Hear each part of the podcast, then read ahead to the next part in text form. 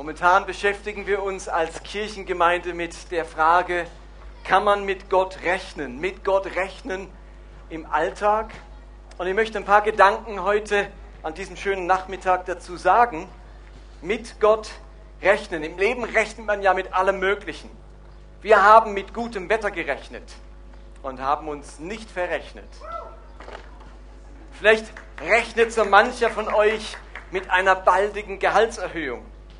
Oder im Winter rechnet man mit guten Pistenverhältnissen. Ein Sportler, der der Olympiade mitmacht, der rechnet vielleicht mit einer Medaille. Andere rechnen an der Börse mit satten Gewinnen. Manche rechnen mit dem Schlimmsten. Wir alle rechnen mit etwas im Leben, mit allem Möglichen. Und die Frage ist, kann man eigentlich auch mit Gott rechnen? Was ist, wenn es ihn überhaupt nicht gibt? Und wenn es ihn gibt, kann man mit ihm rechnen? Ist er zuverlässig? Ist er berechenbar? Und wie rechnet man eigentlich mit Gott? Wie macht man das? Nun, alle von uns wissen, wie man mit einem Taschenrechner rechnet. Ist uns allen bekannt.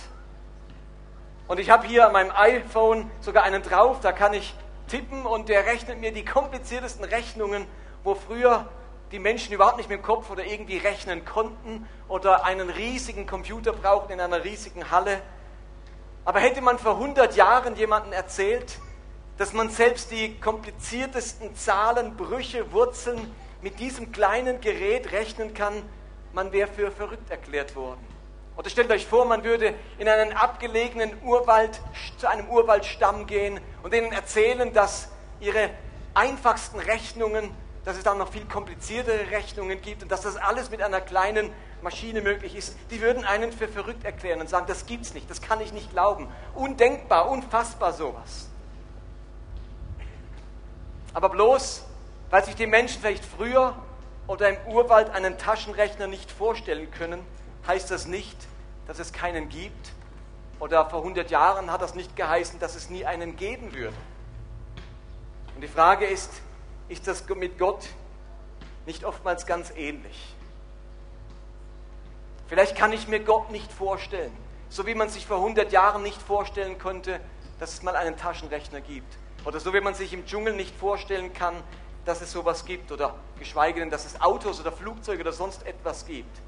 Und dann gibt es Menschen, die haben im Leben den Mut, sich etwas vorzustellen, was fast unvorstellbar ist.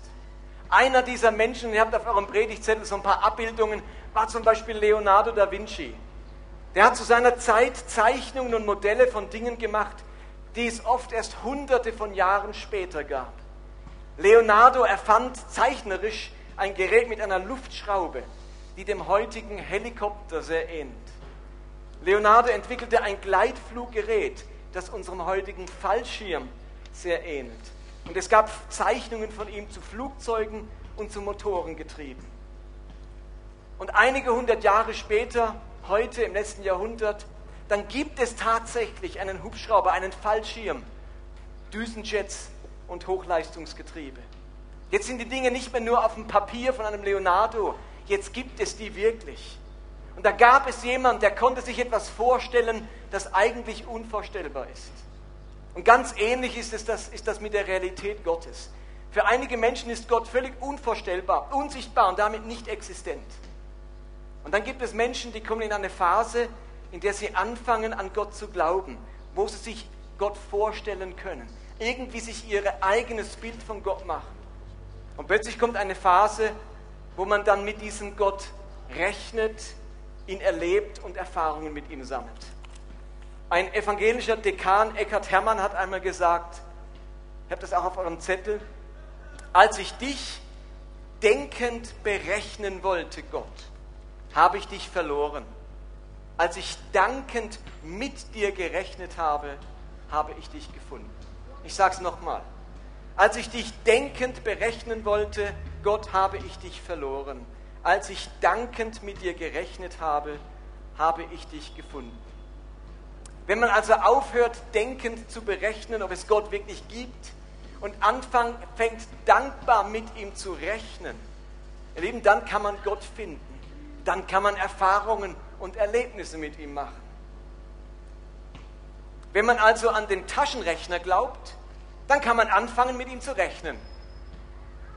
Und wenn ich die Vorstellung zulasse, dass es einen Gott gibt, dann könnte man auch anfangen, mit diesem Gott zu rechnen. Und die Frage ist, wie macht man das? Wie rechnet man mit Gott? Für ganz viele Menschen ist Gott wie die Feuerwehr oder er funktioniert wie die Feuerwehr. Wenn man in Not ist, dann ruft man die Feuerwehr, sie kommen, um einen zu helfen, einen zu retten. Und ihr Lieben, das tut die Feuerwehr, obwohl sie einen nicht persönlich kennt, obwohl man sich wahrscheinlich vorher noch nie begegnet ist. Ich muss ja nicht zur Feuerwache gehen und sagen, ich möchte mich mal vorstellen, damit sie mich kennen, damit, wenn ich anrufe und es brennt, sie wissen, wer ich bin. Die Feuerwehr kommt, egal ob sie mich kennt oder nicht, ob sie je von mir gehört hat oder nicht, ob ich in irgendeiner Form schon mal Kontakt hatte oder nicht. Sie kommt. Aber ihr Lieben, so funktioniert es nicht bei Gott. Gott ist nicht unsere Feuerwehr, man nicht den man nicht persönlich kennt, aber der pflichtbewusst auf jeden menschlichen Notruf reagiert. So handelt die Feuerwehr. Aber so handelt und behandelt man nicht Gott. Keinerlei Beziehung zu ihm, kein Interesse an ihm, kein Kontakt zu ihm. Aber wenn man in Not ist, ruft man ihn an und rechnet damit, dass er eingreift und rettet. Aber ihr Lieben, Gott ist nicht die Feuerwehr. Dazu lässt er sich nun mal seit Jahrhunderten nicht degradieren. Gott ist vielmehr Vater, Freund, zu dem ich eine ganz persönliche Beziehung habe und der mir dann in der Not beisteht, mir hilft und mich rettet. Und anders möchte Gott auch nicht behandelt werden. Wer mit Gott rechnet wie mit der Feuerwehr bei einem Feuer, der verrechnet sich. Und wo immer in der Bibel von Gott als Retter, als Befreier, als Helfer, als Beistand die Rede ist, da geht es um eine Beziehung um zwei Parteien, die sich kennen, die sich nahestehen, die in einem klaren Verhältnis zueinander stehen. Und wir alle kennen diesen ganz berühmten Vers, der Herr ist mein Hirte, mir wird nichts mangeln. Das heißt dort eben nicht, der Herr ist meine Feuerwehr, aber wenn ich rufe, mangelt es mir nicht. Ein Hirte, der hat eine Beziehung zu seinem Schaf. Der kennt seine Schafe, der weiß, was seine Schafe brauchen, was sie nötig haben, in welcher Lage sie sind. Bei dieser Stelle, der Herr ist mein Hirte, da rechnet jemand mit Gott und mit seiner Versorgung und seinem Schutz. Aber er hat eine Beziehung zu dem Hirten, weil er sein Schaf ist. Die kennen sich, die haben eine feste Verbindung. Und ich bin persönlich davon überzeugt, dass ich mit Gott für mein ganzes Leben rechnen darf. Aber ich möchte ihn nicht behandeln wie die Feuerwehr. Dann werde ich keine Erfahrung mit ihm machen. Und dort, wo Menschen so mit ihm umgehen, da machen sie eben mit dem Gott keine Erfahrung. Da greift er nicht ein und sie ziehen den Schluss, dass man mit Gott eben doch nicht rechnen kann oder dass es ihn vielleicht überhaupt nicht gibt. Aber wenn ich anfange, eine Beziehung zu ihm entwickeln, dann kann ich mit ihm rechnen und mache auch Erfahrungen. Und wir alle haben ja ganz vielfältige Erfahrungen. Ein Beziehungsumfeld, Beziehungserfahrungen.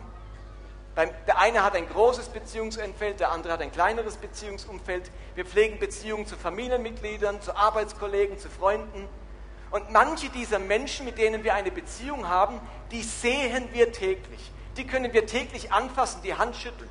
Meine Kinder, mein Ehepartner oder Arbeitskollegen, die sehe ich jeden Tag, kann ihnen die Hand schütteln, die kann ich berühren. Andere Menschen, mit denen wir Beziehung pflegen, die sehen wir seltener.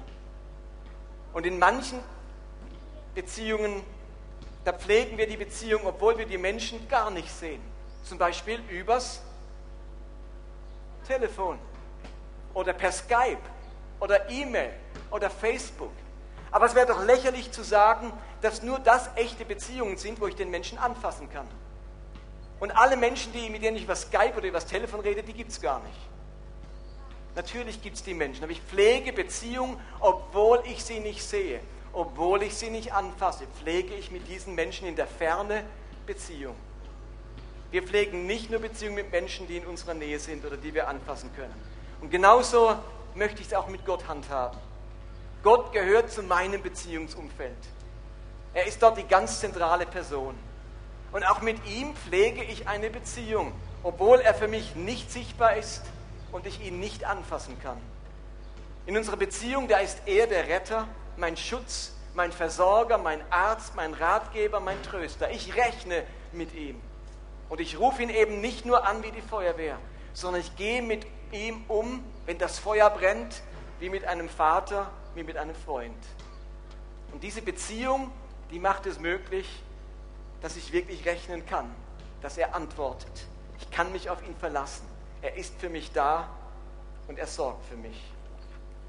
Einer der schönsten Verse in der Bibel, der das zum Ausdruck bringt, dass man mit Gott rechnen kann, der steht im Petrusbrief. Dort heißt es, ladet all eure Sorgen bei Gott ab, denn er sorgt für euch. Also so rechnet man mit Gott. Ich lade meine Sorgen bei Gott ab und rechne mit ihm, dass er für mich sorgt. Vielleicht sorgt er manchmal anders für mich, als ich mir es vorstelle oder mir gewünscht habe, aber ich vertraue seiner Fürsorge. Egal in welchem Umfeld ein Mensch lebt, egal wie gut es dir heute geht, egal welche Familiensituation du hast, egal was du verdienst, egal was, jeden Menschen beschäftigen Sorgen, jeden Menschen treffen Nöte, jeder Mensch fürchtet sich vor irgendetwas. Das betrifft uns alle hier. Aber in diesem Leben darf man mit Gott rechnen. Soll man mit ihm rechnen? In meinen Sorgen, in meinen Nöten, in meinen Ängsten. Aber eben nicht nur dann, nicht nur in der Not, nicht nur wenn es Feuer brennt, sonst wird er wieder zur Feuerwehr. Ich rechne mit Gott auch und pflege Beziehung zu ihm in meiner Freude, in meinen Erfolgen, in meinen Fragen, in meinem Wachsen und Reifen. Ich pflege Beziehung zu diesem Gott und mache ihn zum wichtigsten Teil meines Beziehungsnetzes und entwickle eine Freundschaft zu ihm.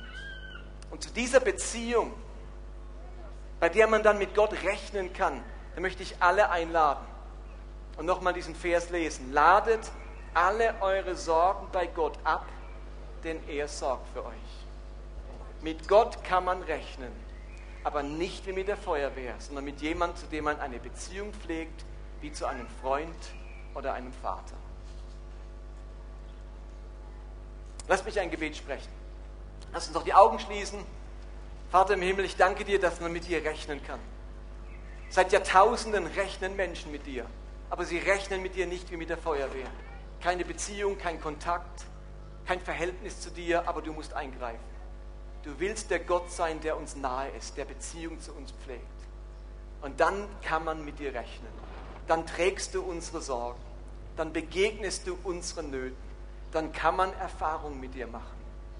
Und ich wünsche mir, dass viele Menschen das heute machen. Und vielleicht bist du heute das erste Mal in so einem Gottesdienst oder kennst das gar nicht, dass man mit Gott rechnen kann, dass man ihm die Sorgen anvertrauen kann, dass man eine Beziehung zu ihm haben kann. Und dann möchte ich dich zu folgendem einladen. Ich spreche jetzt nochmal ein kurzes Gebet und du kannst es für dich innerlich mitbeten und Gott einladen, dass du zu ihm eine Beziehung haben möchtest. Einladen in dein Leben.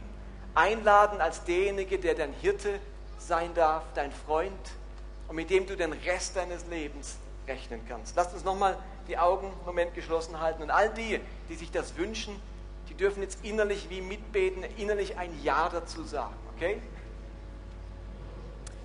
Himmlischer Vater, ich komme jetzt zu dir. Mein Leben, das hat immer wieder Sorgen, Ängste, Nöte, aber auch Dinge, die mich dankbar und fröhlich machen. Und ich möchte dich einladen zu einer Beziehung mit mir. Ich möchte dich kennenlernen. Ich möchte, dass du mir nahe kommst. Ich möchte dich nicht behandeln wie die Feuerwehr, sondern wie einen Freund. Werde du mein Vater und mein Hirte. So lade ich dich jetzt ein in mein Leben und bitte dich, dass ich in Zukunft Erfahrungen mit dir machen darf. Dass ich mit dir rechnen kann. Dass du dich zeigst in meinem Leben. Auch wenn ich dich nicht sehe und nicht anfassen kann. Danke, dass du mir jetzt gerade nahe bist und meine Einladung hörst. Amen. Amen.